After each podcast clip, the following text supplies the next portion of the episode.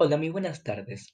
Quisiera empezar presentándome. Soy Óscar Castro y quisiera invitarle a usted y a toda su familia que vengan a conocer nuestra hermosa ciudad de Quito, en la cual se encuentra el monumento a la mitad del mundo. A este monumento también se lo conoce como Ciudad Mitad del Mundo, ya que se encuentra en el centro de la ciudad de Quito, y el monumento está ubicado en la línea equinoccial, o también conocido como línea ecuatorial haciendo referencia a nuestro hermoso y bello país, Ecuador. En la ciudad mitad del mundo, usted podrá conocer diversos atractivos turísticos, como los diferentes museos que se encuentran. Por ejemplo, el Pabellón de Francia, el Museo de las Vírgenes y el famoso Museo Ecuatorial.